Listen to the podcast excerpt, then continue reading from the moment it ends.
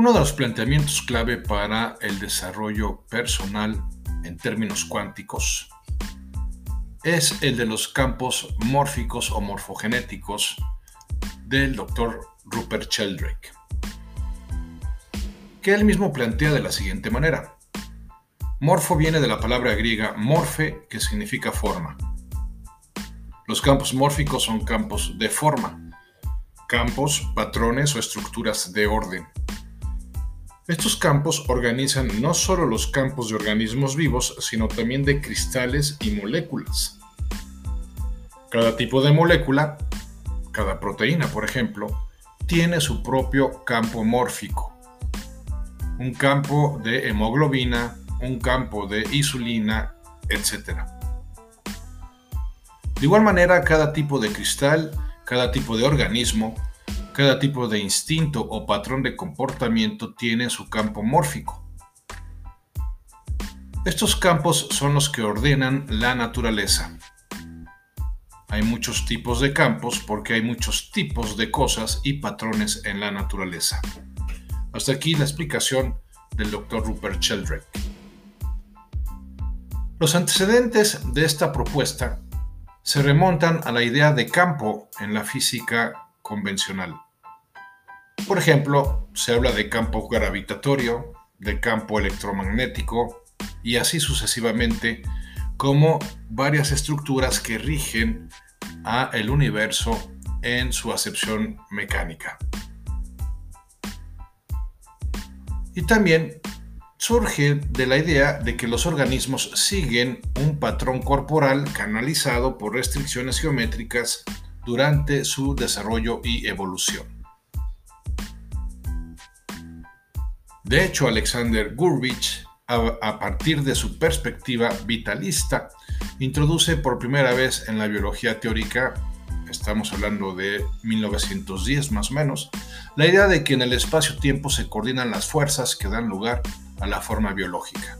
Es decir, gracias a Alexander Gurvich, este concepto propio de la física, que eran los campos, se traslada a la biología. Sin embargo, su teoría fue eclipsada en aquel momento por la naciente teoría genética y el neodarwinismo.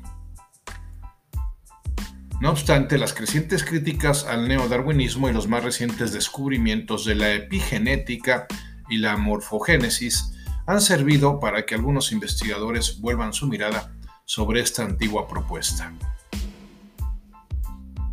El campo mórfico apunta a cierto neoaristotelismo al concebirse como un atributo espacial de las cosas.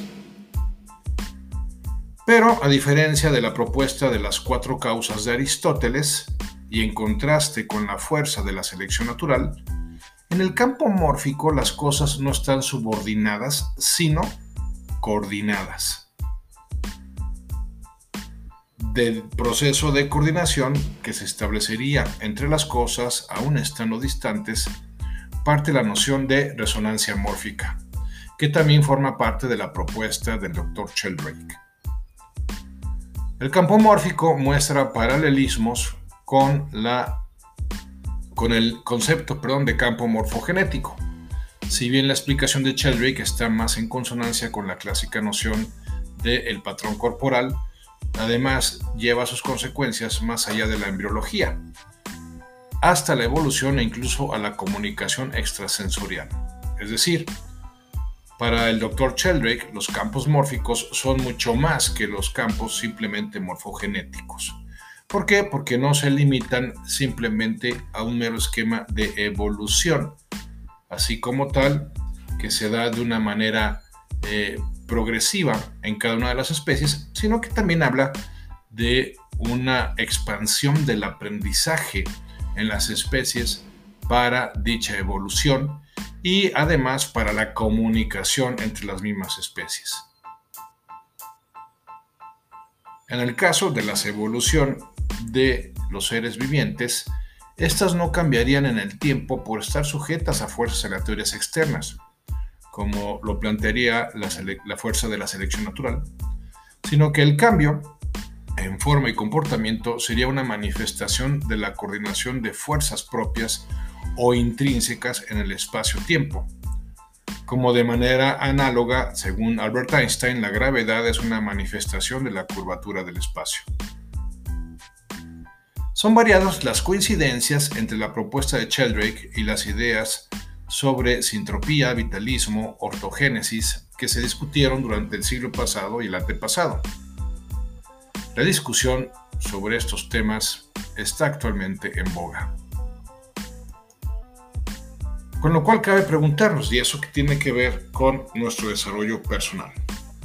Bueno, es que de acuerdo con estos planteamientos que hemos manejado de una manera muy superficial, con cada nuevo campo mórfico se crea un nuevo paradigma.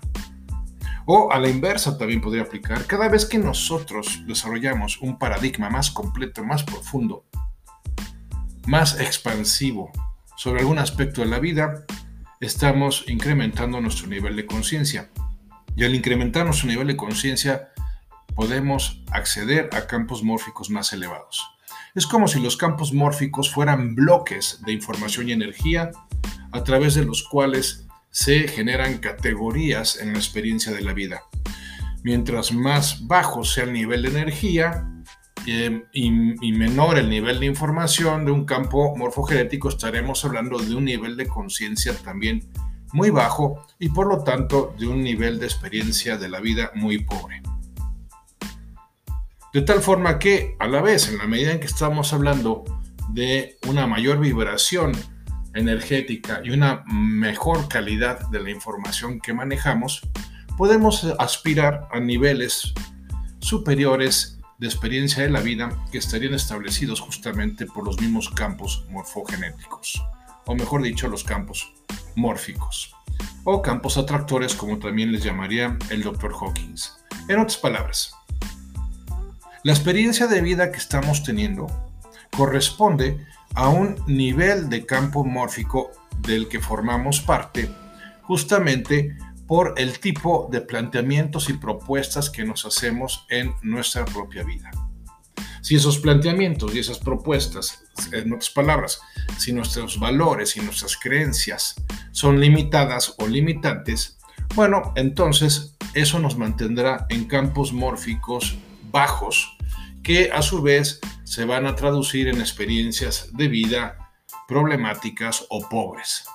En cambio, en la medida en que se incrementa mi calidad de información, tanto la que tengo acceso como la que yo genero, eso va a incrementar el nivel de mis valores por los que rijo mi comportamiento y va a incrementar el nivel de vibración o intensidad energética, lo cual necesariamente se va a traducir a experiencias superiores de vida. Y no solo eso, sino que una vez que se crea un campo mórfico o se accede a un campo mórfico, cada persona que repite el logro característico de ese campo refuerza el poder de dicho campo en su vida. Por eso es muy importante que nos demos cuenta de que en el universo suceden cosas muy poderosas, suceden, se presentan realidades muy profundas que aunque no podamos percibir de manera tangible, sí podemos hacerlo de manera intelectual y a un nivel de, de, inteligencia superior como lo podría ser el de la inteligencia espiritual. Por eso hay que tener presente que la apariencia del desorden que puede presentarse en nuestras vidas se debe a nuestros límites de percepción, tal y como lo iremos profundizando en los subsecuentes podcasts.